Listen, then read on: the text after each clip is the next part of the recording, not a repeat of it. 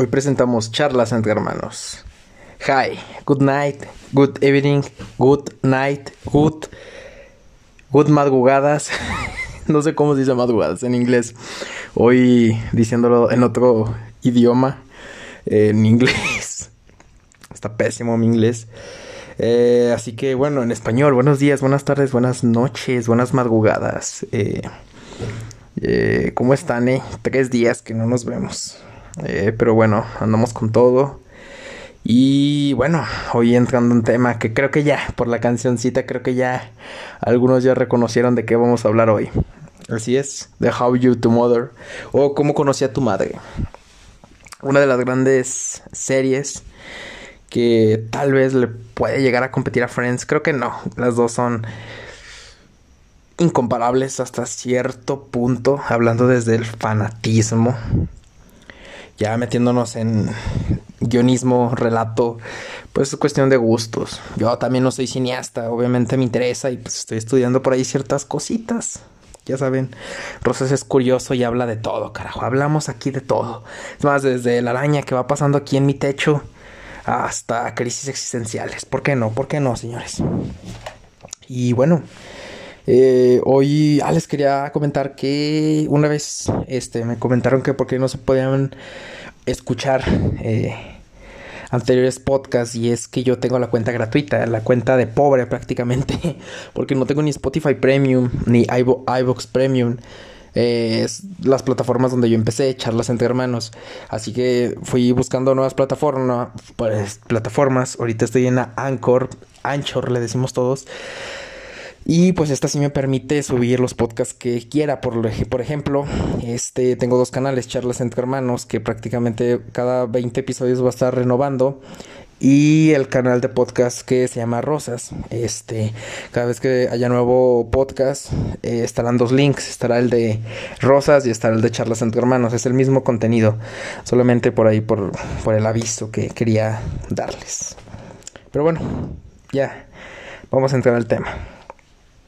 Vaya, esta serie primero es increíble. Creo que el desarrollo de los personajes, todo está eh, excelente. está Ted Mosby, Ted Misby, Ted, bueno, Ted Mosby es, son cinco amigos neoyorquinos. Jaja, te copiamos, friends. Pero pues está Ted, Ted Mosby, está Barry, está, se llama Barry, creo que sí, creo. Bueno, Marshall, Lily y. ¿Cómo se llaman las otras? Señores, acabamos de perder a dos piezas fundamentales de la serie. Sí, es que ya tiene mucho que. que. no. no la veo. Pero. Simplemente vamos a hablar, no tanto de la serie, pues prácticamente los aburriría. Y pues, sería como un spoiler, mejor véanla. Y prácticamente lo que me encanta de esta serie es que está narrada en tercera persona. Y a mí me encantan las series que están narradas en tercera persona, como esta, como la de Los Años Maravillosos, por el maestro. Pues por ahí el. Tampoco me sé el nombre de este actor de doblaje. El maestro se llama me acabo de olvidar. Prendemos el podcast y se nos olvida todo, hasta cómo me llamo. No puede ser, señores. Pero sí, está narrada en tercera persona. Eh, habla un poco de las aventuras que vive. Ted Mosby habla a sus dos hijos. Eh, cómo conoció prácticamente a su madre. Todos nos vamos con la finta de que era una, una mujer muy... que pues estaba obvio y de repente se le da giro a la historia. Y está, está muy chida la verdad, pero cómo se los cuenta, cómo lo relata. Entonces está prácticamente muy, muy, muy, muy increíble. Eh, cómo pasan ciertas aventuras, cómo eh, hay invitados especiales, llega hasta estar Luis Fonsi.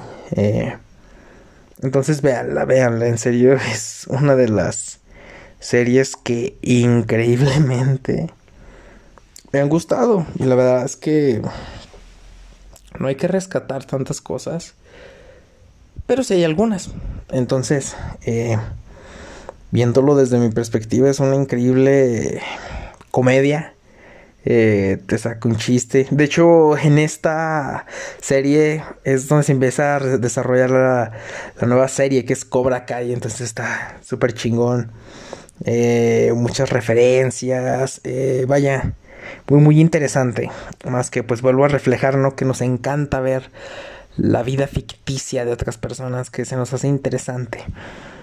Pero la verdad que esta historia está muy, muy chida. Además de cómo en ciertos lapsos está narrada. Obviamente, este no es como los años maravillosos que está eh, en todo momento totalmente narrada en tercera persona. Aquí juegan con ese papel. Ted Mosby a veces lo narra y en ocasiones sigue con la secuencia de tiempo, con la historia. Y eso está muy chingón. Creo que es una combinación grande que existe en el cine, en la cinematografía. Entonces, bello, bello, bello ese arte. De, de combinar estos estándares. De hecho, hasta Patty Cantú llegó a salir con el güey que interpreta a Ted Mosby. Ya, este, eso lo vi. ¿En dónde? Sí, lo vi con Jordi Rosado. Creo que Jordi es un tipo que sabe entrevistar excelente y su podcast prácticamente es uno de los ya posicionados en mejores en el mercado y en las redes sociales. Pero vaya, entonces váyanse y dense la vuelta a ver esta serie. Pero más sin embargo aquí habla del amor y lo vamos a tocar muy en el fondo. Eh, como pues, las ironías de la vida. Eh, como entre Ted Mosby y... Ay, ¿cómo se llamaba? No, señores, no. No recordamos cómo se llama. Maldita sea. Pero bueno, digamos que Ted Mosby se enamora de una mujer. Después no le sale la relación y después estuvo con su amigo. Eh, bueno, dejando el chapulineo de, lado. Que... Como a veces llega este sentimiento tan fuerte, ¿no? Eh, no me ha tocado ver, ver casos. Pero pues después experimentan, ven a otras mujeres, eh, tienen otras relaciones, hasta se llegan a casar con otras personas. Eh, pero pues finalmente llegan y son como que predestinadas al, al amor. Y pues el amor es muy subjetivo, creo que el amor es una de las rarezas humanas, creo que por más que le busquemos sentido, por más que le busquemos explicación, por más que la ciencia le busque y le busque, no hay explicación. Y este cierto amor es decir, ah, es que siempre estuvieron destinados a estar juntos. Tú dices, vaya, es que son distintos factores. Eh, en este mundo, sí, me ha tocado ver que hay gente que pues no se quiere y están casados. Gente que gente que pues lo he experimentado que deberían estar juntos y no lo están. Uno le pide explicaciones, pero son de esas preguntas sin respuesta. Son cosas de la vida real que que afrontar y decir. A veces no es como esta serie que a lo mejor terminó en un final feliz porque pues pocas, pocas historias terminan en un final feliz. Pero me quedo con esta frase que dice, en la vida y en la realidad, la verdad es que hay pocos casos en donde se termina con un final feliz. Lo importante no es que termine con un hecho o con una acción, con una persona feliz sino que tú mismo quedes feliz. No sé si me entienda. Que a lo mejor el acontecimiento que al final haya pasado te sirva para encontrar tu propia felicidad. De decir, ah, bueno, no sé yo esto, eh, pasó un gran desamor, este, pasó tal cosa. Y pues en realidad en la vida no es como los cuentos de hadas, ni en las series de que pues, un final feliz. No, a veces hay finales tristes, finales con, con llanto, finales eh, que, te, que, te quedas confuso prácticamente.